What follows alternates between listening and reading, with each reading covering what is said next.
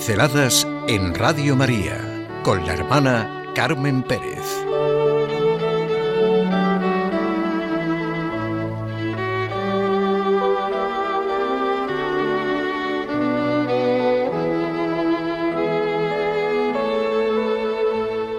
Lo que Cristo nos presenta en el Evangelio.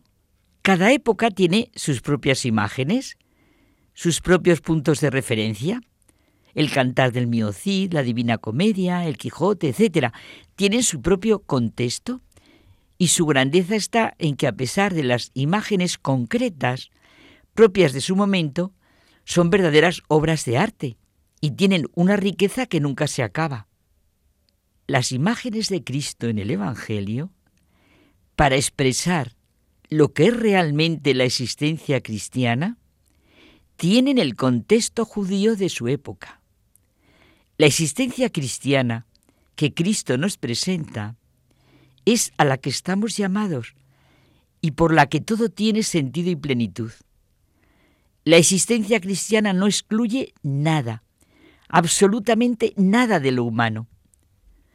Todo lo contrario, es mucho más profunda porque está arraigada en los polos situados en lo que nosotros podemos pronunciar con la palabra infinito una de las armas más fuertes esgrimidas en nuestro momento contra el cristiano consiste precisamente en querer arrebatarle esta convicción.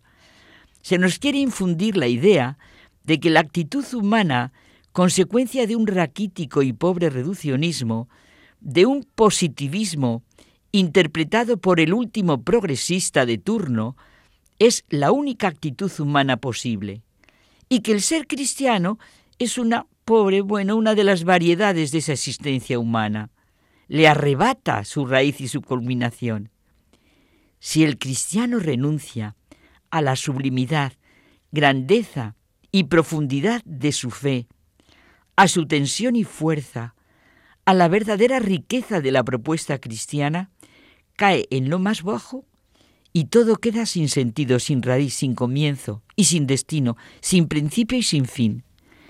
El ser cristiano presenta la responsabilidad, la libertad y la grandeza del hombre en toda su plenitud. Cada cristiano no es una copia de Cristo, ni puede serlo.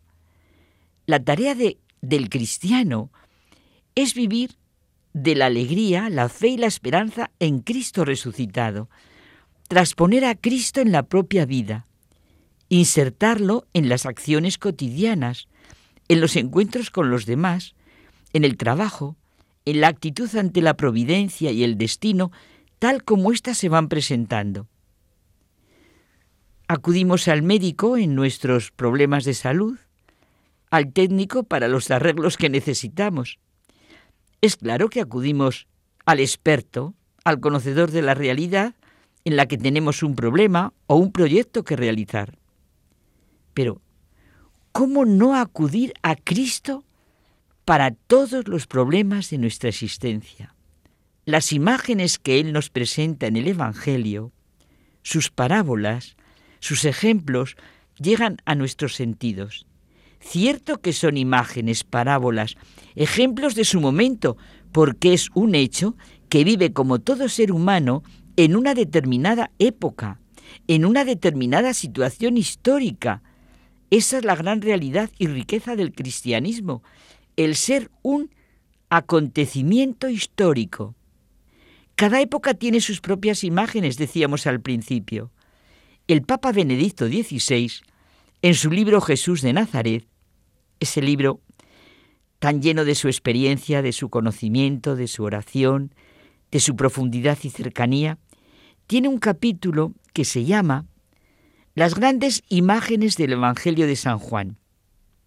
El agua, la vid y el vino, el pan, el pastor, grandes imágenes que arrancan de la sencillez y cotidianeidad de la vida. La introducción es magistral en toda la extensión de la palabra. Presenta el paso decisivo respecto a la pregunta sobre la fiabilidad histórica del cuarto Evangelio y la realidad del testigo ocular que fue Juan, el agua. Cristo es la fuente que se da en abundancia, el agua, elemento primordial de la vida y por ello también uno de los símbolos originarios de la humanidad.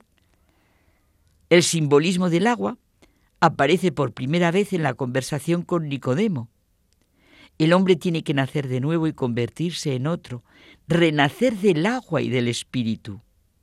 En el pozo con la samaritana, el Señor promete un agua que será, para quien beba de ella, fuente que salta para la vida eterna, de tal manera que quien la beba no volverá a tener sed. El agua está presente en el encuentro con el hombre que yace enfermo y espera curarse al entrar en la piscina de Betesda. Y también cuando Jesús cura a un ciego de nacimiento en la piscina de Siloé, en su continua referencia a que el que tenga sed, que vaya él y beba. En la última cena en el lavatorio de los pies y por eso, ¿verdad?, para nosotros en el bautismo. La vid y el vino. El vino y el aceite son dones típicos de la cultura mediterránea. Su mensaje, sus parábolas, están llenos de estas imágenes, pero no tenemos tiempo para más. Estamos en una pincelada. Todos estamos pensando en la sangre de Cristo que se nos da a través del vino, el pan. Desde las tentaciones de Jesús en el desierto aparece el pan. El sermón de Cristo sobre el verdadero pan del cielo ocupa un lugar central. El don que alimenta al hombre es el pan de Dios que baja del cielo y da la vida al mundo. Las palabras de Jesús sobre el pan orientan, por un lado, el gran movimiento de la encarnación y del camino pascual hacia el sacramento en el que la encarnación y la Pascua siempre coexisten y por otro introduce el sacramento, la Sagrada Eucaristía, en el gran contexto del descenso de Dios hacia nosotros y por nosotros. Y el pastor, con esta imagen tan típica de su cultura, Jesús explica frecuentemente su misión. En su encarnación y en su cruz, conduce a la oveja perdida, a la humanidad a casa, y me lleva también a mí. El Logos que se ha hecho hombre es el pastor que nos sigue por las zarzas y los desiertos de nuestra vida.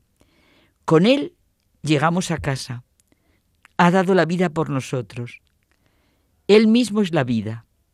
El agua, la vida y el vino, el pan, el pastor, para expresarnos la realidad. Qué maravilla lo que Cristo nos presenta en el Evangelio.